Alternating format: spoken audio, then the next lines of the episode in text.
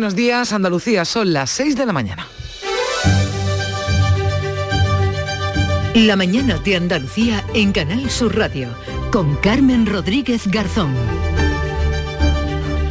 Lo han intentado una vez más, pero de momento las negociaciones entre patronal y sindicatos del metal no han prosperado. Tras algo más de seis horas de reunión, se han emplazado un nuevo encuentro, mañana miércoles, así que hoy martes encaramos una nueva jornada de huelga, la octava en la que además hay prevista una manifestación en las calles de Cádiz. Martes 23 de noviembre que se presenta frío en Andalucía con temperaturas mínimas que en algunas zonas se van a acercar a los cero grados. Y ya sabemos que el frío no es un buen aliado para frenar la expansión del COVID. La pandemia anda desbocada en muchas zonas de Europa.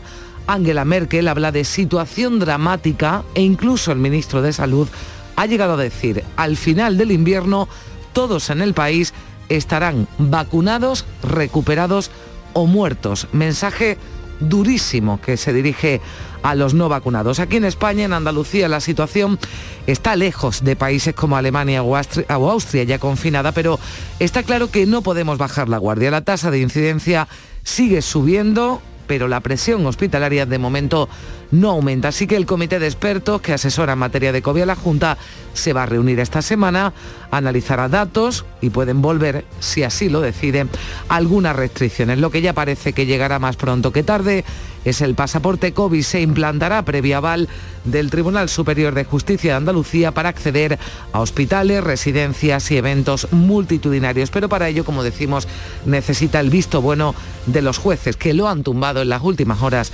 en el País Vasco. Y también, salvo sorpresas, serán tumbados mañana en el Parlamento andaluz los presupuestos de la Junta para el año que viene. Aunque el gobierno, el gobierno de Juanma Moreno, confía en un giro de última hora, PSOE y Vox mantienen su intención de rechazarlos. Hoy nos va a acompañar a partir de las 9 Juan Espadas, el secretario general del PSOE andaluz, con el que cerraremos la ronda que iniciamos el pasado viernes con todos los partidos representados en la Cámara antes de ese debate que tendrá lugar mañana a partir de las 4 de la tarde en el Parlamento. Pero hoy vamos a hablar también de otros presupuestos, los del Estado para 2022, a los que Bildu ya ha anunciado su sí y esto pues ha provocado una vez más las críticas, duras críticas de la oposición al gobierno. Desde el PP dicen que pronto habrá 200 terroristas en las calles, mientras desde el PSOE le han pedido a Casado que aclare si apoya la dictadura tras acudir a una misa en recuerdo de Francisco Franco. Y lo que dicen los populares es que se trata de una polémica estéril para tapar el pacto con Bildu. Enseguida avanzamos a algunos de los asuntos que marcan la actualidad de este martes, pero antes, Beatriz Galeano, ¿qué tal? Muy buenos días. Buenos días. La información del tiempo, porque lo habrán notado, si ya han salido y si no tengo en cuenta, han bajado las temperaturas, Beatriz. Pues sí, hoy tenemos cielos eh, con intervalos nubosos en Andalucía, no se descartan chubascos que serán ocasionales en la mitad oriental y más probables en las sierras del noreste, de nieve por encima de los 800.000 metros.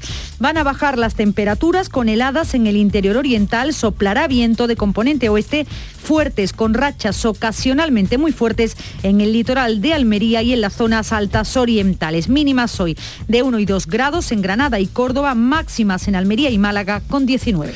Y se lo venimos contando. Sigue la huelga del metal porque no ha habido acuerdo tras la reunión que comenzaba la tarde de ayer. Terminaba esta madrugada. Trabajadores y patronal han vuelto a citarse mañana miércoles. Seis horas ha durado la reunión de esta madrugada. En ella ambas partes han presentado nuevas propuestas que se han comprometido a estudiar para que el convenio colectivo se pueda firmar.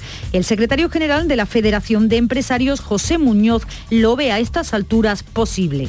Las posiciones empiezan a acercarse eh, hay cosas positivas en cuanto a que eh, las dos partes hemos puesto encima de la mesa opciones y hemos quedado en volvernos a ver más eh, pesimistas se muestran los sindicatos. Antonio Montoro, secretario general de la Federación del Metal de UGT, asegura que esas posiciones que desde los empresarios se ven cercanas están todavía muy lejos. Parte están todavía las propuestas están todavía muy alejadas de lo que puede significar un convenio colectivo. Y bueno, nos vamos de aquí para mañana eh, reflexionar sobre lo que ha ocurrido durante la negociación en el día de hoy y vamos a, tener una asamblea con todos nuestros delegados para explicarles en qué posición está la patronal y qué propuestas son las que estamos planteando desde los sindicatos.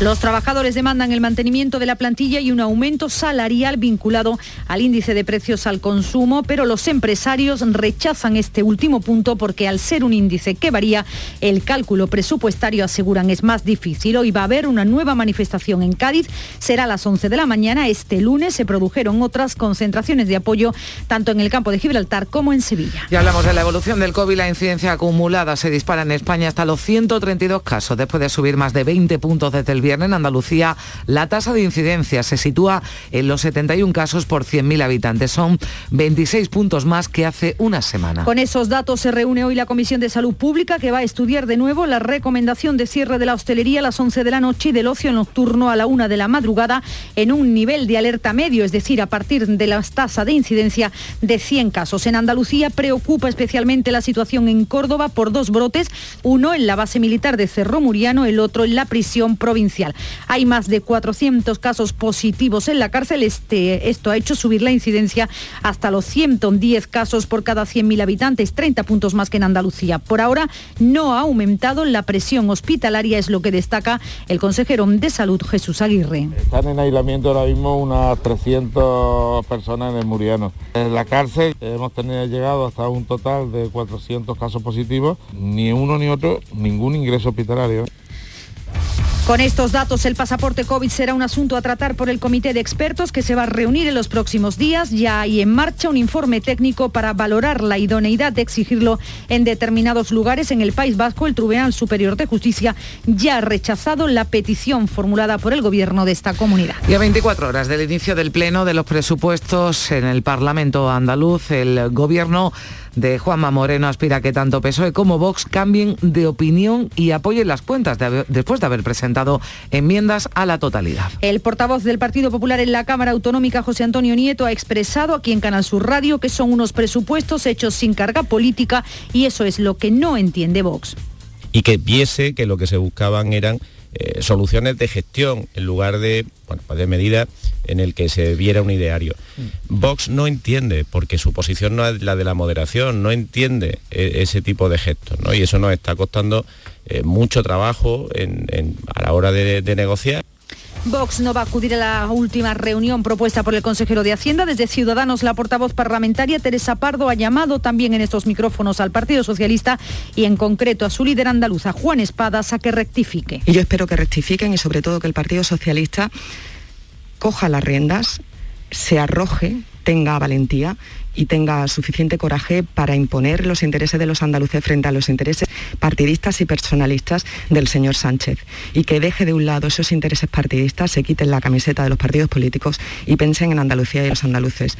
El debate de presupuestos se inicia mañana miércoles por la tarde, esto en Andalucía, en Madrid, pleno del Congreso. También esta semana se está hablando de presupuestos, unas cuentas que no tienen todavía la mayoría necesaria, aunque Bildu ya ha anunciado que las apoyará, lo que ha provocado las críticas del Partido Popular. Y preocupa, ya saben, la falta de lluvia. Semasesa, la empresa metropolitana de aguas de Sevilla, va a activar hoy la prealerta por sequía. De momento actuará con una campaña de concienciación para buscar un mayor ahorro de agua gracias a la colaboración de ciudadanos y empresas. EMASESA va a activar, lo ha anunciado, la prealerta cuando las reservas bajan de 324 hectómetros cúbicos. Están en 322, un volumen que garantiza el abastecimiento doméstico para dos años con un consumo responsable. La campaña de ahorro se pone en marcha para promocionar y promover el uso racional del agua y la conciencia medioambiental. Pretende reducir el gasto de agua actual de 112 litros por habitante y día en un 2%. Y en deportes, el Sevilla se juega su futuro en la Champions hoy martes recibiendo a Bosburgo en el Sánchez Pizjuán.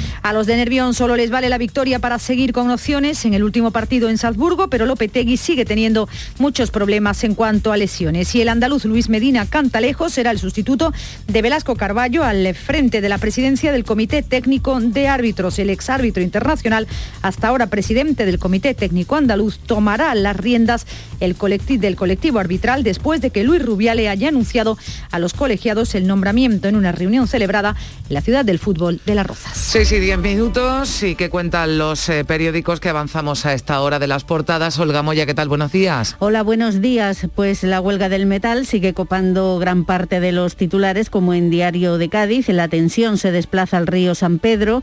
Los antidisturbios se emplean a fondo ante las barricadas y el intento por cortar la autovía CA36. Pero lleva también este otro titular muy destacado. El PSOE de Cádiz elimina el nombre Príncipe de Asturias del callejero. Ha llegado a un pacto con el alcalde. Con Kichi en su lugar, el paseo, el paseo se va a dedicar al dirigente vecinal Luis Arenal y deciden bautizar una calle de Loreto como proletariado del metal en mitad de la huelga, dice este diario. Y en la prensa, eh, tanto de Granada como de Almería, hay un titular destacado, ideal titula así, el corredor mediterráneo entre Almería y Granada se cae de los mapas europeos. El tramo de conexión ferroviaria entre ambas capitales no aparece en los últimos informes de la Oficina Europea de Gestión del proyecto. Y ya en la prensa nacional, los titulares más destacados para los presupuestos, tanto generales como los de Cataluña. El mundo titula así, Sánchez consolida a Otegui como socio estratégico del Gobierno y el país, el presupuesto de Cataluña, rompe la unidad del bloque independentista aragonés, pacta con los comunes para salvar el veto de la CUP. Gracias, Olga. Es un avance de la prensa. A las seis y media les daremos más detalles de esos asuntos que llevan los eh, periódicos nacionales y andaluces a sus portadas. También avanzamos algunas de las citas de la agenda de este martes. Beatriz Almeda, ¿qué tal? Buenos días. Muy buenos días. La tarjeta social digital entra hoy en la agenda el Consejo de Gobierno andaluz va a firmar un convenio con la Seguridad Social para implantarla. Es un sistema de información que integra todas las prestaciones sociales, pensiones, subsidios o el ingreso mínimo vital. Esto va a permitir que cada persona tenga información actualizada sobre sus ingresos sociales y va a agilizar la gestión y el control de esas prestaciones. Prevé también el Consejo hacer una declaración institucional con motivo del Día Internacional de la Eliminación de la Violencia contra la Mujer y en el ámbito comunitario, los responsables de asuntos europeos de los 27 se reúnen este martes en busca de soluciones a la creciente ola de contagios. La comisaria de Sanidad se lamentaba este lunes por el pico de la pandemia que achacaba a los que no se quieren vacunar. Y en Estrasburgo, en Francia, el Parlamento Europeo va a aprobar este martes la nueva política agraria común, la PAC, para 2023-2027. Último paso de la reforma negociada en la Unión Europea durante tres años para hacer las subvenciones más verdes y dar mayor margen a los gobiernos. Gracias, eh, Beatriz Almeda. Y como ha despertado Andalucía, ya saben que a esta hora le preguntamos siempre a Charo Padilla, la más madrugadora de todo desde las 5 en el Club de los Primeros. Hola Charo, ¿qué tal? Buenos días. Buenos días, pues fíjate, igual que somos protagonistas las mujeres aquí, que nada más que hay mujeres en este estudio. ¿eh? decía, tenemos a todas las Beatriz, pero bueno, porque está Víctor Manuel de la Portilla, Menos Carlos Menor que estará al llegar, porque pero aquí en el estudio nada. En el estudio mujeres, pues también han sido protagonistas hoy las mujeres en el Club de los Primeros. Hemos hablado con la primera mujer que cogió un volante en transporte urbano en Andalucía, que se llama María, lleva un autobús urbano en Jerez de la Frontera desde hace 22 años, 22 años, o sea que ya ha vivido eh, la, experiencia al principio, decía que había el autobús y iban a entrar eh, un hombre, voy a esperar al siguiente. Bueno, menos mal que algunas cosas han cambiado. y hemos hablado también con Esperanza, que trabaja en una fábrica de mantecado en Estepa, ¿eh? y hemos estado hablando sobre la diferencia entre el mantecado y el polvorón. Lo que sí tengo seguro es que el palverado, el polvorón es el que tú estrujas. Esa manía que tú haces chum y lo estrujas para Bueno, hay quien también al mantecado le mete un estrujoncito antes. Más compacto, ¿eh? Para comértelo, para tener, en fin. Te iba a decir, es pronto, no, pero ya con este frío ya, yo creo que ya el mantecado y el anillo. Y de, los polvorones de los mantecados de fenestrado de limón y de canela, por Dios, pero si está riquísimo. De coco también, de coco. De coco el que se deja. Yo me coco, el de coco me lo como. lo comemos todo. Y el de limón y los que aparecen por aquí en enero, Charo, cuando ya estamos despejando la, la despensa. Vámonos. En fin, Charo Padilla, gracias desde las 5 eh, de la mañana en el Club de los eh, Primeros. Llega la música, la música de Canal Fiesta Radio. Seguimos recordando esos 20 años de nuestra emisora musical. Hoy con Pablo López, este suplicando, que fue número uno en mayo de 2014. No traté de impresionarle, solo quise ser amable. Pocas veces me comporto así.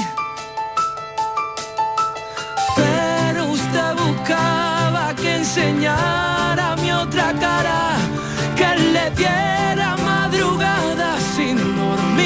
Pues este suplicando de Pablo López, eh, suplicando, ¿no? Pero les invitamos a que se queden con nosotros hasta las 12 de la mañana porque tenemos un menú muy interesante. Vamos a contar a partir de las 8 de la mañana con Federico de Montalvo, es el presidente del Comité de Bioética de España, miembro de la ponencia de vacunas, el grupo de expertos que marca las líneas maestras de la estrategia de vacunación seguida en España. Le vamos a preguntar por las restricciones que ya saben que están al caer, si deben ser para todos solo para los eh, no vacunados eh, por COVID. Ya saben que en Europa se están tomando en otros países estas medidas. Hablaremos también con el alcalde de Alfarnate, de esta localidad malagueña, donde tienen algún problema con el agua. Bueno, ya veremos, se está analizando porque se han detectado varios casos de gastroenteritis entre los vecinos y lo que recomiendan desde su ayuntamiento a estos eh, vecinos es que consuman agua embotellada. A partir de las ocho y media, ya saben, comenzaremos tiempo de tertulia y a las 9 de la mañana estará aquí en el estudio de Canal Sur Radio Juan Espadas, el secretario general del PSOE andaluz, con el que hablaremos de presupuestos ya a 24 horas de que comience ese pleno, ese debate de totalidad de las cuentas del año que viene en el Parlamento andaluz y con él cerraremos esa ronda con los representantes políticos que iniciamos el pasado viernes y salvo sorpresa de última hora, ya saben, sin visos de que se llegue a un acuerdo y que finalmente no prosperen esos eh, presupuestos. Tema del día, a partir de las 10 de la mañana, seguro que son muchos los que se van a poner en contacto con nosotros porque la DGT va a reducir los periodos de vigencia del carnet de las personas mayores de 65 años, así que esperamos sus opiniones al respecto de esta propuesta. Hoy es martes, estará por aquí Carmen Camacho, nuestra poetisa de guardia, también Alfredo Valenzuela, que nos va a traer algunas eh, propuestas de libros curiosos originales para animar a regalar y regalarse libros pensando ya en la Navidad. También muy esperado, 11 de la mañana, nuestra tertulia de Guiris, con John Julius, con Mickey Hill, con Kel Appleton. Vamos a hablar del Día de Acción de Gracias. De momento ya saben, Halloween, el Black Friday, todo eso lo hemos importado, pero el Día de Acción de Gracias que se celebra en Estados Unidos, esa fiesta nacional, el próximo día 25, de momento aquí no ha llegado, pero nos van a hablar de este asunto. Y también, ya para terminar, broche musical con Laura Gallego, que nos viene a presentar un espectáculo muy especial, un homenaje a Rafael de León en Sevilla para el mes de diciembre en el Palacio de la Condesa de Lebrija. Es un lugar donde no se hacen conciertos, así que será un concierto único, un concierto además narrado. Nos hablará también del concierto de Navidad previsto en el auditorio Felipe VI de Estepona. Así se presenta la mañana de Andalucía. Ahora sigue la información, son las 6 y 18 minutos. Había una vez un barquito chiquitito que no podía navegar. Aprovecha los días del crucero fantástico con viajes el corte inglés. Reserva ya tu crucero para 2022 sin gastos de cancelación por solo 60 euros, con hasta un 65% de ahorro y pagándolo en seis meses. Financiación ofrecida por Financiera el Corte Inglés y sujeta a su aprobación. Consulta condiciones en viajeselcorteinglés.es. ¿Existe algo más valioso que el tiempo? Pues no. Por eso, esta Black Week Hyundai te lo regala. Porque si compras un Hyundai te ahorras muchos meses de espera para tener tu coche. Black Week de Hyundai. Lo quieres, lo tienes. Condiciones especiales para unidades en stock. Más información en hyundai.es. Manolo, ¿estás pensando lo mismo que yo? Pues claro, Ana, estoy pensando en los romeros de Alanís. Jamón, paleta, caña de lomo y embutidos de bellota son su especialidad. Y ya hay que ir disfrutando. Como siempre me lees el pensamiento. Ahora mismo entro en shop.losromerosdealanís.com y en dos días tenemos nuestro jamón en casa. Pero ibérico de bellota, ¿eh, Ana? Los romeros de Alanís. De nuestras dehesas a tu mesa. La mañana de Andalucía. Canal Sur Radio. Pues ya se lo avanzábamos al inicio de este informativo, no ha habido acuerdo entre los trabajadores y la patronal del metal en Cádiz, así que la huelga entra hoy en su octavo día. Después de seis horas y media se han levantado esta noche de esa mesa de negociación con la intención de volver a hablar mañana miércoles. Ambas partes han presentado nuevas propuestas que estudiarán con celeridad para que el convenio colectivo se pueda firmar lo antes posible. El secretario general de la Federación de Empresarios, José Muñoz, lo ve posible las posiciones empiezan a acercarse. Eh, hay cosas positivas en cuanto a que eh, las dos partes hemos puesto encima de la mesa opciones y hemos quedado en volvernos a ver y espero que sea un primer paso de firma del convenio de la industria del metal de Cádiz. Más pesimista, sin embargo, se muestra Antonio Montoro, secretario general de la Federación del Metal de UGT.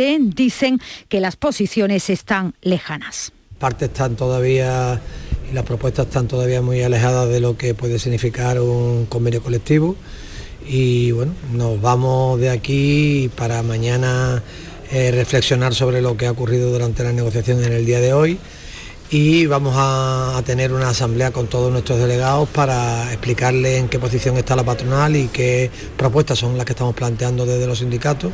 Los trabajadores demandan el mantenimiento de la plantilla y un aumento salarial que esté vinculado al incremento de precios al consumo, al IPC, pero los empresarios rechazan este último punto porque al ser un índice que fluctúa, dicen que el cálculo presupuestario es más difícil. Los sindicatos han presentado esta noche una forma más sencilla para hacer este cálculo, así que desde Comisiones Obreras, Juan Linares responsabiliza a la patronal de la falta de acuerdo. Ella tendrá responsabilidad lo que pasa en Cádiz. Es, inadmisible la, posición de la patronal. Por lo tanto, eh, seguiremos negociando el miércoles, pero no tiene sentido negociar en este contexto. Si nosotros no, estamos dispuestos a rebajar sistemáticamente con la demanda que están haciendo los trabajadores en la calle. Así que con esta situación se mantiene también la manifestación convocada hoy por los sindicatos a las 11 de la mañana dentro de esas movilizaciones que se marcan en la huelga indefinida del sector del metal en Cádiz. Se van a concentrar en la plaza Asdrúbal de la capital y está previsto que se sumen los estudiantes que también hoy celebran una jornada de huelga en apoyo a los trabajadores del sector. Protagonizaban también los trabajadores del metal en la tarde de ayer una manifestación por las calles de Algeciras en la que participaban más de un millón de personas y también hubo concentración en la tarde de ayer, como decimos, en el, ante el Palacio de San Telmo en Sevilla, en la sede de la presidencia de la Junta en apoyo a los trabajadores del sector del metal de Cádiz. El secretario provincial de Comisiones Obreras, Carlos Aristu, manifestaba su apoyo al sector convencido de que los trabajadores ganarán esta batalla. Este país lo sostiene la gente que se levanta muy temprano para ir a trabajar, a veces jugándose la vida, la mayor parte de las veces por salarios de miseria. Por eso es tan importante la lucha de los metalúrgicos de Cádiz, porque es la gente que sostiene este país que se merece mejorar sus condiciones de trabajo. Y claro que juegan duro, y claro que van a ganar esta batalla. A la situación que se vive en Cádiz se ha referido también el delegado del Gobierno en Andalucía. Aquí, en estos micrófonos, Pedro Fernández apostaba por lograr un equilibrio entre los manifestantes y los derechos del resto de los ciudadanos e insistía en que los cuerpos de seguridad trabajan para preservar el derecho a la movilidad mientras duren estas protestas. El objetivo que tiene además ¿no? la, policía y la Guardia Civil es preservar el legítimo derecho ¿no? de movilidad de las personas, el acceso a este tipo de servicios y sobre todo también el acceso de aquellos trabajadores ¿no? que no están afectados directamente por este conflicto y que, o para garantizar los servicios mínimos también, por cierto que el portavoz de Más País en el Congreso, Íñigo Errejón, ha registrado una batería de preguntas pidiendo cuentas al ministro del Interior, a Fernando Grande Marlasca, por el despliegue en Cádiz de tanquetas de unidades de intervención policial ante las protestas de los trabajadores del metal. Errejón quiere saber si Marlasca cree que la presencia de tanquetas en el barrio obrero de Río San Pedro, en Puerto Real, es una respuesta correcta. En un acto en Extremadura, el ministro del Interior ha dicho que el Gobierno trabaja para la recuperación del país, algo que hace desde desde que comenzó la pandemia. Se está trabajando para una recuperación de este país. Como bien sabéis, tenemos unas perspectivas de futuro, yo creo que halagüeñas, con un trabajo serio e importante, consecuencia del trabajo que ha desarrollado el Gobierno desde que la pandemia se, se instaló entre nosotros. Unidas, Podemos está impulsando también en el Congreso una declaración institucional de apoyo a los trabajadores del metal de Cádiz. De momento, en el inicio del pleno de este lunes, no se ha leído esa declaración, lo que apunta al desacuerdo de ambos grupos eh, políticos con el texto de Unidas Podemos. Son las 6 y 24 minutos. La mañana de Andalucía. Canal Sur Radio. Hablamos ahora del coronavirus. La incidencia acumulada se dispara en España hasta los 132 casos después de subir más de 20 puntos desde el viernes en Andalucía. Esa tasa de incidencia se sitúa en los 71 casos por cada 100.000 habitantes, 26 puntos más que hace una semana. Los contagios en Andalucía superan los 780 en las últimas 48 eh, horas, aunque esa cifra no se traduce en una presión hospitalaria significativa. El grupo en el que la incidencia es mayor es en el tramo que van desde los 30 a los 45 años. En Andalucía preocupa sobre todo la situación en Córdoba por dos brotes, uno en la base de Cerro Muriano y el otro en la prisión provincial. En total 800 personas aisladas, más de 400 han dado positivo y esto ha hecho subir la incidencia de la enfermedad en la provincia en 110 casos. En cualquier caso, el consejero de salud Jesús Aguirre insiste en que la presión hospitalaria todavía se mantiene. Están en aislamiento ahora mismo unas 300 personas en el Muriano. En la cárcel hemos tenido llegado hasta un total de 400 casos positivos, ni uno ni otro, ningún ingreso hospitalario.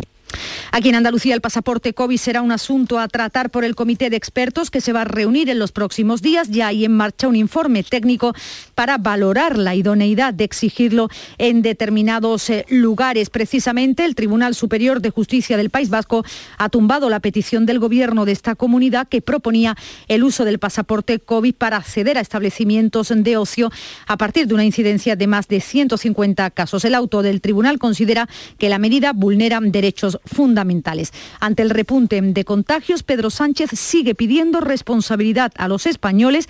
38 millones de ciudadanos, recuerda, ya están inmunizados. Las vacunas funcionan y en ese sentido es un orgullo contar en España con un 89%, casi un 90% de nuestra población ya vacunada con pauta completa superior a los 12 años. Por responsabilidad nos hemos vacunado, por responsabilidad nos ponemos la mascarilla y por tanto sabemos cuál es la receta. Y es la mascarilla, es la vacunación y es la responsabilidad. La mañana de Andalucía. Imagina que metes la mano en el bolsillo de tu abrigo y te encuentras un décimo de lotería de Navidad con una nota que pone... Estos días he soñado que me tocaba el gordo. Y en ese sueño siempre lo celebraba contigo. Feliz Navidad. Ahora imagina que en vez de recibirlo, eres tú quien lo envía. 22 de diciembre, Sorteo de Navidad. Compartimos la suerte con quien compartimos la vida. Loterías te recuerda que juegues con responsabilidad y solo si eres mayor de edad. ¿Sabes que España es el primer exportador mundial de naranjas? ¿Y sabes que la mitad de ellas se producen en Andalucía? Sanas, frescas, ricas y sabrosas. Compra naranjas de Andalucía. Es un mensaje de la Consejería de Agricultura, Ganadería, Pesca y Desarrollo Sostenible. Junta de Andalucía. Black Week de Hyundai patrocina este programa.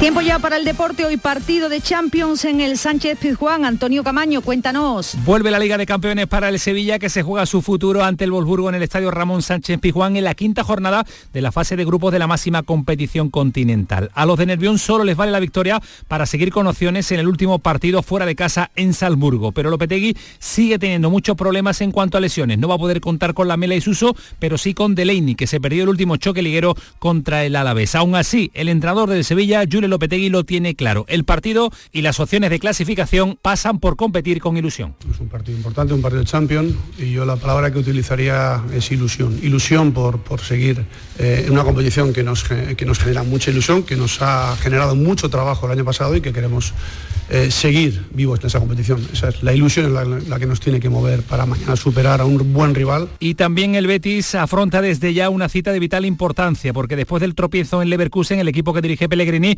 está obligado a recuperar la senda del triunfo si quiere estar en las eliminatorias decisivas de esta Europa League. Con el pase de ronda y el liderato del grupo aún por dilucidar, el equipo se juega su futuro europeo en el partido ante el Ferenbaro, partido que se empezó a preparar ya en el día de ayer. Y hoy se puede dar oficialidad a que un andaluz como Luis Medina Cantalejo va a ser el sustituto de Velasco Carballo al frente de la presidencia del Comité Técnico de Árbitros. El que fuera árbitro internacional, hasta ahora presidente del Comité Técnico Andaluz, tomará las riendas del colectivo arbitral después de que Luis Rubiale haya anunciado a los colegiados el nombramiento en una reunión celebrada en el día de ayer en Las Rozas.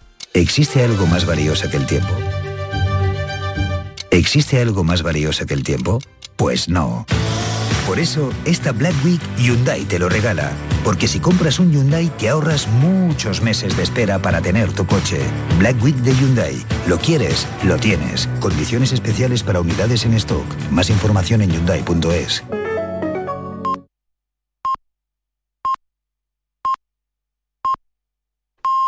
Andalucía son las seis y media de la mañana.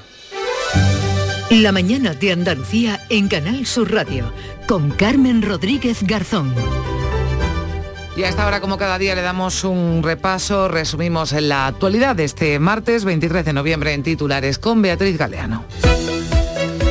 La huelga del sector del metal en Cádiz continúa. Sindicalistas y empresarios se han levantado esta noche sin acuerdo y se han emplazado a seguir negociando el miércoles. Los trabajadores se van a concentrar esta mañana en Cádiz con el apoyo de los estudiantes. Lo peor de este conflicto es la muerte de un motorista de 20 años que colisionó este lunes con un camión parado en un piquete en Algeciras. La tasa de incidencia del COVID sube 26 puntos en una semana y acumula 71 casos por cada 100.000 habitantes en Andalucía. Otras dos personas han muerto por COVID. Hay 782 positivos más en dos días. En España se dispara 20 puntos la tasa de incidencia después del fin de semana hasta llegar a los 132 casos por cada 100.000 habitantes. Salud estudia implantar el pasaporte COVID para acceder a hospitales y residencias. Lo va a valorar el comité de expertos en los próximos días. El consejero de Salud, Jesús Aguirre, cree que el Tribunal Superior de Justicia de Andalucía no se opondrá a esta medida que sí han tumbado ya los jueces en otras comunidades, la última el País Vasco. La Comisión de Salud Pública va a aprobar hoy la tercera dosis para los mayores de 60 años y sanitaria es un servicio que facilita Andalucía desde este lunes. Ante el aumento de casos, Sanidad propondrá modificar los criterios del semáforo COVID y el posible cierre de la hostelería a las 11 de la noche y del ocio nocturno a la 1 de la madrugada a partir de 100 casos de incidencia. El Consejo de Gobierno de la Junta va a firmar hoy un convenio con la Seguridad Social para implantar la tarjeta social digital. Es un sistema de información que va a servir al usuario con información actualizada sobre sus ingresos sociales y facilitará a las administraciones la gestión y el control de las prestaciones. En la semana del Día Internacional de la Eliminación de la Violencia contra las Mujeres, el Consejo de Ministros da la luz verde a 35 millones de euros para mejorar la atención del 016. Es como recuerdan el servicio telefónico de atención a las víctimas. El Ejecutivo aprobará también 615 millones de euros para modernizar y hacer más sostenible el turismo y 95 millones para desarrollar la tecnología 5G y 6G. Semana de presupuestos autonómicos y estatales. El Parlamento andaluz debate mañana las cuentas sin que el Gobierno cuente aún con los apoyos necesarios. PP y Ciudadano instan a PSOE y a Vox a reconsiderar su posición. En el Congreso se están debatiendo ya. El Ejecutivo se ha asegurado los votos de Bildu y está pendiente de la decisión de PNV y Esquerra. El Cuco y su madre irán a juicio acusados de mentir en el caso Marta del Castillo. Van a ser juzgados en mayo y el asesino confeso Miguel Carcaño tendrá que volver a declarar esta vez como testigo y por tanto obligado a decir la verdad. La empresa metropolitana de aguas de Sevilla activará hoy la prealerta por sequía. Lanzan de momento una campaña de concienciación para reducir en un 2% el gasto actual de agua de 112 litros por habitante y día. Y ha muerto a los 95 años el escritor estadounidense Noah Gordon, autor de novelas de superventas como El médico. Autor del último judío y el chamán, traducidas a numerosos idiomas y adaptadas al cine con gran éxito e incluso al teatro musical. El podólogo puede realizar tratamientos quirúrgicos que afectan al pie. Puede diagnosticar, tratar y prevenir cualquier patología relacionada con los pies, así como prescribir medicación. Igualmente puede realizar pruebas diagnósticas radiológicas o ecografías en el pie. Ponte en manos de profesionales sanitarios titulados en podología. Colegio Profesional de Podólogos de Andalucía. Imagina que una mañana llegas al trabajo y te han dejado un décimo de lotería de Navidad con una carta. Y no pone de quién es, solo pone hay algo que me haría más ilusión que que me tocase la lotería. Y es que nos tocase a los dos. Feliz Navidad. Ahora imagina que en vez de recibirlo, eres tú quien lo envía. 22 de diciembre, sorteo de Navidad. Compartimos la suerte con quien compartimos la vida. Loterías te recuerda que juegues con responsabilidad y solo si eres mayor de edad.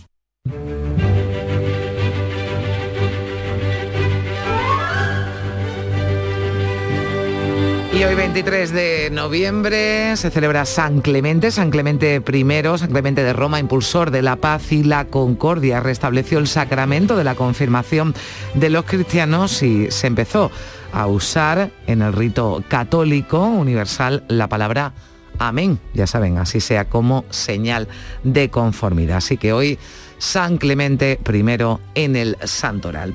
Y un día como hoy, de 1221, nace Alfonso X el Sabio, hace por tanto 800 años.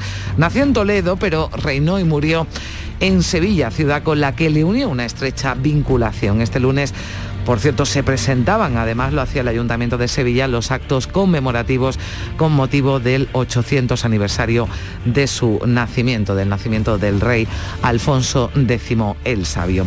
Y también un 23 de noviembre, pero de 1248, hace 773 años, se produce la conquista de Sevilla por el rey Fernando III el Santo. Así que la cosa va hoy de reyes, pero también de reyes de la música.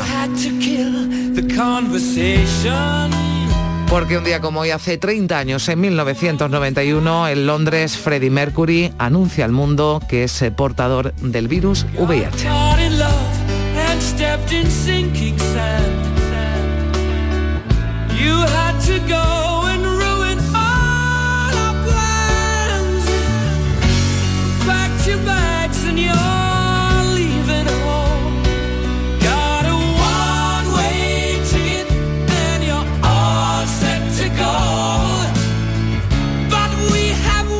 Las 6 y 36 minutos eh, le damos de nuevo ahora un repaso algo más detallado a la prensa andaluza, prensa nacional que llevan en sus portadas. Olga Moya, buenos días de nuevo. Hola, ¿qué tal? Muy buenos días. En Diario de Cádiz en destaca cinco columnas. El PSOE de Cádiz elimina el nombre Príncipe de Asturias del Callejero. El Grupo Socialista ha respaldado y ampliado el baile de cambios tras sellar un pacto con Kichi, con el alcalde. En su lugar le va a dedicar el paseo al dirigente vecinal socialista Luis Arenal. Pero la foto de portada como no podía ser de otra manera, es para eh, la huelga del metal. Dice la tensión se desplaza al río San Pedro. Se ve en esa imagen a una tanqueta y a los antidisturbios actuando en Puerto Real. En Ideal de Almería, el corredor mediterráneo entre Almería y Granada se cae de los mapas europeos. Critica este periódico que no aparece en los últimos informes de la Oficina Europea de Gestión del proyecto. El mismo titular lleva Ideal de Granada y también este otro, actuación de urgencia para evitar inundaciones. El servicio de costas ha comenzado a nivelar la playa de Poniente para elevar la rasante por encima del mar. En Ideal de Jaén, otra reivindicación, Jaén merece más. Esta plataforma aprueba la vía política y su nombre será la marca electoral. Ha decidido por unanimidad concurrir a las elecciones generales y autonómicas. En sur de Málaga muere una vecina de la Victoria golpeada por un ladrón en casa. Esta mujer de 60 años permaneció sola varias horas eh, malherida. Ha fallecido seis meses después de las lesiones. En Huelva, información, aumenta la incidencia en Huelva cerca del riesgo alto por contagio, pero también destacada la fotografía para Carolina Marín. Dice el Mundial de Badminton se presenta en el Consejo Superior de Deportes con la incógnita de la participación de la campeona onubense. Diario Córdoba, aislados por un brote de COVID, 400 militares de la base del Muriano. En Diario de Sevilla, la Junta apunta la exigencia del pasaporte COVID cuando los contagios, dice en esta provincia, siguen al alza con 1.600 casos activos. Ya la prensa nacional eh, lleva, por ejemplo, El Mundo una fotografía también dedicada a los disturbios en la huelga de metal. Dice la protesta no amaina en Cádiz a la espera de la negociación y se ve a tres hombres, tres encapuchados quemando contenedores. Y Sánchez consolida a Otegui como socio estratégico del gobierno. El líder de la izquierda, Berchale, ha anunciado que sus cinco diputados van a votar a favor de los presupuestos generales. También el país se ocupa de las cuentas, pero no de las generales, sino del presupuesto en Cataluña, que ha roto la unidad del bloque independentista, porque Aragonés ha pactado con los comunes para salvar el veto de la CUT, algo que no ha gustado a Junts per Cataluña y en ABC un único virus y 17 tribunales con criterios distintos. El pasaporte COVID muestra el caos legal por carecer de una legislación nacional. Galicia ya lo aplica. País Vasco lo paraliza y Aragón plantea ir al Constitucional. Pues así viene la prensa, gracias Olga, sigue la información aquí en la mañana de Andalucía. Son las 6 y 39 minutos. En Andalucía pescamos frescología. Nuestra flota pesquera artesanal faena cada día para abastecernos de la calidad y frescura del pescado recién capturado en nuestra costa andaluza. Y al pasar por Lonja, cuenta con todas las garantías de seguridad alimentaria y sostenibilidad. Consume pescado fresco andaluz. Consume frescología. Fondo Europeo Marítimo y de Pesca. Agencia de Gestión Agraria y Pesquera de Andalucía. Junta de Andalucía.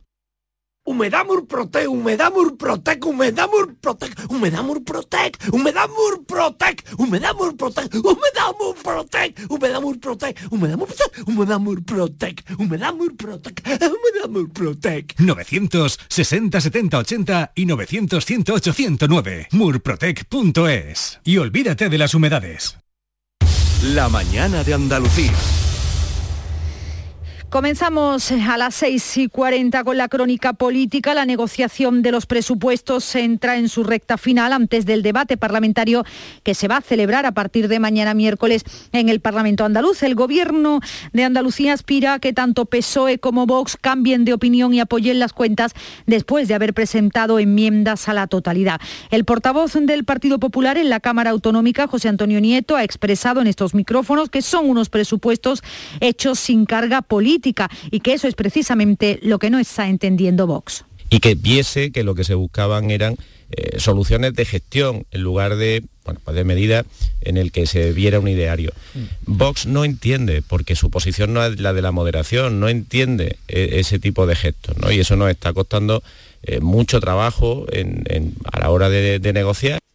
Vox no acudirá a la última reunión que ha propuesto el consejero de Hacienda y desde Ciudadanos la portavoz parlamentaria Teresa Pardo ha llamado también al Partido Socialista y en concreto a su líder andaluz, a Juan Espadas, a que rectifique. Y yo espero que rectifiquen y sobre todo que el Partido Socialista coja las riendas, se arroje, tenga valentía y tenga suficiente coraje para imponer los intereses de los andaluces frente a los intereses partidistas y personalistas del señor Sánchez y que deje de un lado esos intereses partidistas, se quiten la camiseta de los partidos políticos y pensen en Andalucía y los andaluces. El debate de presupuestos se inicia este miércoles por la tarde, mañana por la tarde. La vicesecretaria general del PSOE andaluz no ve posibilidad de giro en su rechazo a las cuentas del gobierno de Juanma Moreno, porque cree que nunca ha tenido voluntad real de negociarlo. Lo decía Ángeles Ferriz en la mesa de análisis en Canal Sur Televisión, asegurada que a diferencia de lo que ha ocurrido con otras leyes, sus propuestas no han sido valoradas. Yo creo que la pregunta no es si nosotros no negamos a negociar, la pregunta es si verdaderamente el Partido Popular y el señor Moreno Bonilla alguna vez ha querido negociar, que yo tengo mis dudas. Yo creo que ellos han trabajado porque hubiera una prórroga y nos han hecho perder estos dos meses y medio donde nosotros no entendíamos, ahora lo entendemos. Aludía así Ángeles Ferris al polémico audio de Juan Marín. El vicepresidente ha asegurado que no van a cejar en su búsqueda de diálogo hasta el último minuto para intentar que las nuevas cuentas puedan ser tramitadas. Lo ha dicho tras eh, incidir en que el único objetivo del Gobierno es seguir trabajando por el crecimiento económico. Juan Marín. Esperando a que el miércoles pues las fuerzas políticas de la oposición pues decidan si mantienen sus enmiendas a la totalidad o si alguna de ellas se decide a retirarlo. Estaremos negociando hasta el último momento y si no es posible, pues el, el proyecto de presupuesto será devuelto al gobierno y empezaremos a trabajar en la prórroga, claro. El nuevo portavoz del Partido Popular en Andalucía, Ramón Fernández Pacheco, ha subrayado en una entrevista en El Mirador de Andalucía, aquí en Canal Sur Radio, que la formación ha salido reforzada después del Congreso que se ha celebrado en Granada, a pesar de que los cambios que se han llevado a cabo han sido comedidos. Ha destacado la importancia de separar los cargos orgánicos de los institucionales el partido sale ciertamente reforzado, no solamente en sus cuadros orgánicos, sino también en su mensaje, en su discurso, en su posicionamiento. Eh, cuando las cosas funcionan tampoco hay que cambiar demasiado. Es verdad que había una serie de personas que formaban parte de esta estructura regional, que una vez que se consigue el, el gobierno de la Junta de Andalucía, pues pasan a gobierno y a mí me parece muy bien que el presidente quiera diferenciar una cosa de la otra, ¿no? Esto en Andalucía, en la crónica nacional, el Pleno del Congreso está debatiendo esta semana las enmiendas de los presupuestos generales del Estado, mientras el Gobierno sigue apoyando, sigue sumando apoyos para unas cuentas que a día de hoy no tienen la mayoría necesaria. Este lunes Bildu anunciaba su sí al proyecto, lo que ha provocado las duras críticas de la oposición. Por ejemplo, Pablo Casado del Partido Popular, donde ha hablado de eclipse moral del PSOE. Pactar con Bildu es perder el alma democrática de un partido político. No se puede pactar con Bildu, ni para la investidura, ni para los presupuestos, Creo que pactar con Bildu hiela la sangre de las víctimas del terrorismo y creo que es algo que define un proyecto sin rumbo en el que solo se persigue el poder por el poder por parte de Pedro Sánchez. Y siguen los ecos de la misa a la que acudió precisamente Pablo Casado en Granada, una misa que era en honor a Franco. El PP asegura que Casado fue a esa misa con su familia sin saber que era por Francisco Franco y acusado al PSOE de insistir en este tema para tapar el pacto con Bildu en los presupuestos. Lo decía Cuca Gamarra, portavoz del Partido Popular. Todo el mundo sabe en este país que cuando uno va a misa no sabe por quién se ha podido encargar esa misa y por tanto el Partido Socialista lo sabe también perfectamente. Sin duda alguna detrás de esta polémica estéril lo que está es que ante la vergüenza que supone para todos los españoles que el Partido Socialista esté negociando con Bildu, pues intentan, como siempre, sacar a Franco a pasear. Así ha reaccionado el Partido Popular después de que el portavoz del Grupo Socialista en el Congreso, Héctor Gómez, haya interpretado como una irresponsabilidad absoluta la presencia de Casado en esa misa. Ya hemos visto otros grupos en esta Cámara eh, hablar y poner en valor la realidad y la gestión de Francisco Franco en su dictadura. Queremos saber qué piensa Pablo Casado al respecto, si ha sido casualidad, si ha sido oportunidad, si busca eh, contrarrestar determinadas olas de opinión pública en relación a los conflictos internos de su propia organización. Entre las citas políticas de hoy, el Consejo de Gobierno andaluz que va a firmar un convenio con la Seguridad Social para implantar la tarjeta social digital. Prevé también aprobar la intervención inmediata en los terrenos quemados en Sierra Bermeja, en Málaga. Y por último, habrá una declaración institucional con motivo del Día Internacional de la Eliminación de la Violencia contra la Mujer. También habrá esa declaración institucional, se aprobará en el Consejo de Ministros, que además incluye la aprobación de inversiones para el turismo, para investigación 5G y 6G y para mejorar el teléfono a las mujeres que sufren violencia machista, el 016. Son las 6 y 46 minutos. La mañana de Andalucía. ¿Sabes que España es el primer exportador mundial de naranjas? ¿Y sabes que la mitad de ellas se producen en Andalucía? Sanas, frescas, ricas y sabrosas. Compra naranjas de Andalucía. Es un mensaje de la Consejería de Agricultura, Ganadería, Pesca y Desarrollo Sostenible, Junta de Andalucía. En Canal Sur Radio, por tu salud, responde siempre a tus dudas. Hablemos del cáncer de próstata. A pesar de ser una dolencia frecuente en varones, es uno de los tumores menos conocidos. Hoy en el programa hablamos de su prevención y de la salud prostática con las mejores especialistas en urología y cáncer de próstata en directo. Envíanos tus consultas desde ya en una nota de voz al 616 135 135 por tu salud. Desde las 6 de la tarde con Enrique Jesús Moreno. Súmate a Canal Sur Radio, la radio de Andalucía. La mañana de Andalucía. Miguel Carcaño, condenado por el asesinato de Marta del Castillo, tendrá que declarar como testigo en el juicio que se va a celebrar en mayo al Cuco y a su madre, los dos acusados de mentir en la vista. Y ocho años después de la muerte de la duquesa de Medina Celi, los herederos mantienen la batalla judicial por la herencia con el duque de Segorbe. Este lunes se ha celebrado una vista entre las partes. En esta semana de actos, cuando se acerca el 25 de noviembre, el Día contra la Violencia sobre la Mujer, queremos detenernos en la violencia vicaria, un término para hacer visible la violencia que se le hace a las mujeres a través de sus hijos. Es un reportaje de Marilo Rico. La violencia vicaria es aquella que ejerce el hombre violento contra la mujer utilizando como objetos a las hijas e hijos para dañarla. Para que exista violencia vicaria siempre tiene que haber un proceso de violencia machista anterior. En España esta violencia se ha hecho visible gracias a la docuserie de Rocío Carrasco. Mujeres que se han visto reflejadas acaban de constituir la asociación MAMI, manipulación con alejamiento y maltrato infantil. Marta Gómez es la presidenta. Teníamos todas el mismo problema, teníamos a los niños en contra, cuando teníamos, habíamos tenido una relación de apego normal, nos dimos cuenta de que en realidad lo que estábamos viviendo era violencia vicaria. Hay distintos tipos de violencia vicaria, la manipulación de los hijos para que odien a la madre y lleguen hasta agredirla. También violencia vicaria es la carencia de cuidados en el tiempo en que el manipulador se tiene que hacer cargo de los hijos y la forma más extrema, el asesinato de niños y niñas. La frase que más lo define es yo no te mato, tú te suicidas porque saben que el mayor daño que le pueden hacer a una madre es arrebatarle a sus hijos. Una gran impotencia es lo que sufren estas mujeres, lo que les lleva a hacer confesiones como esta. La mayoría de nuestras socias ¿eh? es muy triste, es muy triste decir esta frase. Dicen que si llegan a saber por lo que iban a pasar, hubieran aguantado con su agresor, no se hubieran separado porque al menos tendrían a sus hijos. Y es que para la asociación Mami hay muchos fallos en el sistema judicial. Nos acercamos a las 6 y 50 minutos como cada mañana. Llega la información más cercana en Canal Sur Radio y en RAI.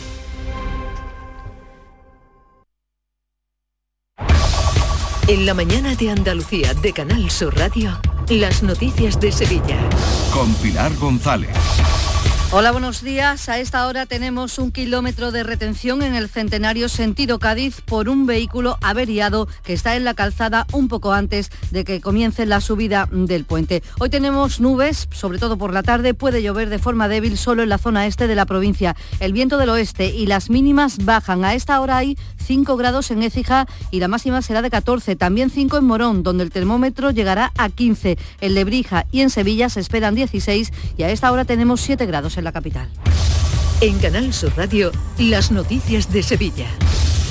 La empresa metropolitana en Masesa nos pide desde hoy que ahorremos agua al menos un 2%. Activa la prealerta por sequía porque el abastecimiento doméstico está garantizado para dos años y medio si se es, si se es responsable. De momento no habrá cortes, pero se pone en marcha esta campaña de concienciación. La prealerta se activa cuando las reservas bajan de 324 hectómetros cúbicos y en estos momentos está en 322. El abastecimiento está garantizado, se a coordinar además actuaciones con Aljarafesa. Sin agua, por tanto, pero con frío, las temperaturas bajan, ya lo estamos notando esta mañana, sobre todo las máximas, ya lo hemos notado por la noche y en la capital el ayuntamiento pone en marcha esta semana el dispositivo de la campaña de frío para atender a las personas sin hogar en la capital. Permitirá habilitar hasta 524 plazas en los centros de atención municipal e incrementar la atención en la calle. El plan se intensificará cuando el frío sea más extremo, como ha explicado el delegado de Bienestar Social, Juan Manuel Flores. Para la época de frío extremo, cuando se disparan las alertas por la EMET,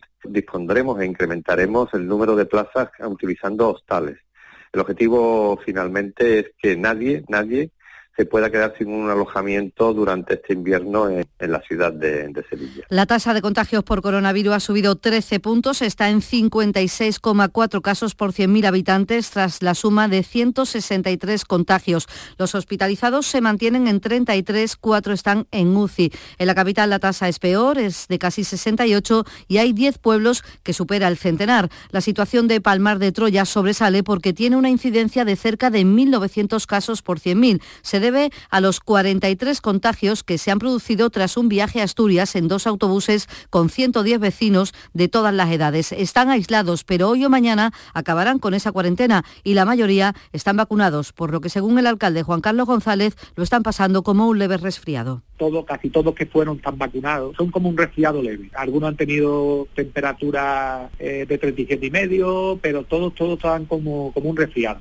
El brote de la cárcel Sevilla 1 contabiliza ya 11 presos positivos y hay 350 confinados en seis módulos. Algo más del 93% de la población de nuestra provincia mayor de 12 años está vacunada y hasta ahora ya hay 160.000 personas en Sevilla con la tercera dosis puesta. Las restricciones en Europa por la subida de los contagios y el bajo porcentaje de vacunación preocupa ya a nuestro sector turístico. Lo reconoce así el concejal de turismo del Ayuntamiento de Sevilla, Antonio Muñoz. Todo lo que sean restricciones en países como Alemania y que pueda haber un efecto contagio con otros países europeos que sean mercados importantes para nosotros, pues va a tener una repercusión negativa sobre, sobre el crecimiento turístico, cuando yo mismo he dicho que estábamos ya prácticamente eh, lanzados. ¿no?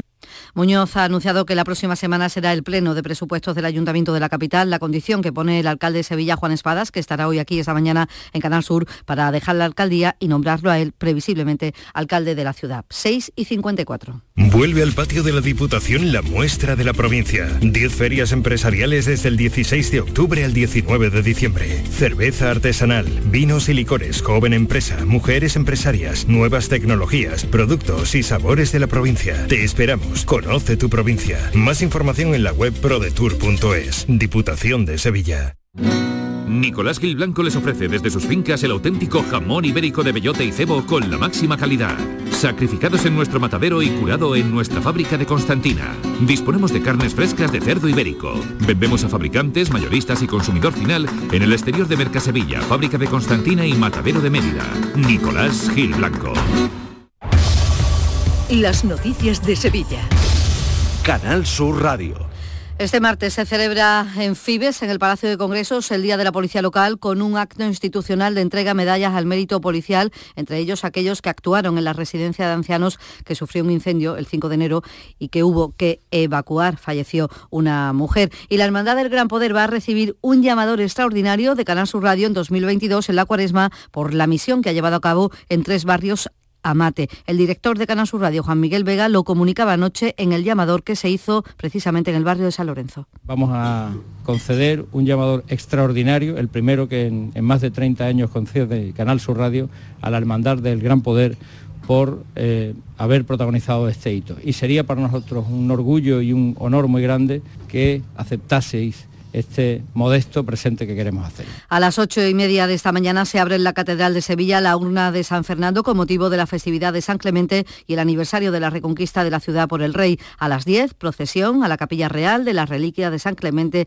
y de la espada y pendón de San Fernando. Cambiamos radicalmente de asunto para contarles que un total de 23.000 mujeres han sido atendidas en los nueve primeros meses del año en los centros de atención a la mujer de nuestra provincia, un 19% más que el año pasado. El Instituto de la Mujer en Sevilla acaba de poner en marcha una campaña con motivo del Día Internacional contra la Violencia Machista que se celebra el jueves. Bajo el lema No dejes que caiga en su trampa está dirigida al entorno más cercano y es que el aislamiento es una de, los, de las principales estrategias que hace el maltratador. En ello insiste la asesora de provincial de Liam, Marta Gómez Pérez que no te deje prácticas habituales como ya el gimnasio, en hechos cotidianos que suponen un control en ese aislamiento de no poder quedar ni con la familia, ni con las amistades. Es importante escuchar a la víctima, creerla y darle el apoyo. Puedes ofrecerle pues, toda la red de recursos que tiene desde el Instituto Andaluz de la Mujer, centros provinciales, centros municipales, está la línea 900, 200, 999.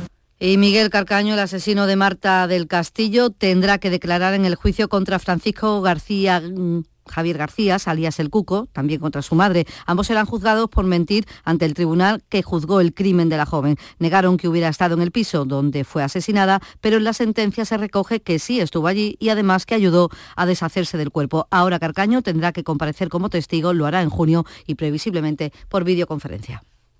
OCU, la mayor organización de consumidores y usuarios de España, llega a Sevilla. Inauguramos oficina para conocer más de cerca los problemas de consumo a los que te enfrentas diariamente, informarte y ayudarte a resolverlos. Ven a visitarnos en calle María Auxiliadora 12 o llámanos al 955-250-361. OCU, la fuerza de tus decisiones.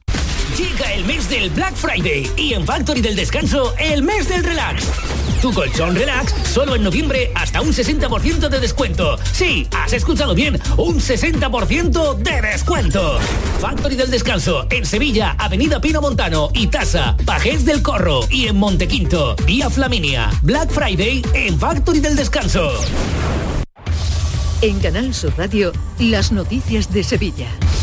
Ya ha comenzado el montaje de las atracciones del muelle de Nueva York con las atracciones que se van a inaugurar el viernes, coincidiendo con el alumbrado navideño y que este año además habrá más cacharritos. El organizador Luis Gorrachetegui en Canal Sur Radio ha destacado que espera que en esta cuarta edición sea un éxito como la pasada. Este año estamos seguros que la asistencia va a ser mucho mayor porque bueno, pues este año estamos todos un poco más liberados de la enfermedad y estamos más animados para estar eh, disfrutando con los pequeños en un entorno además que es abierto al aire libre y que no tiene tanto ningún problema sanitario.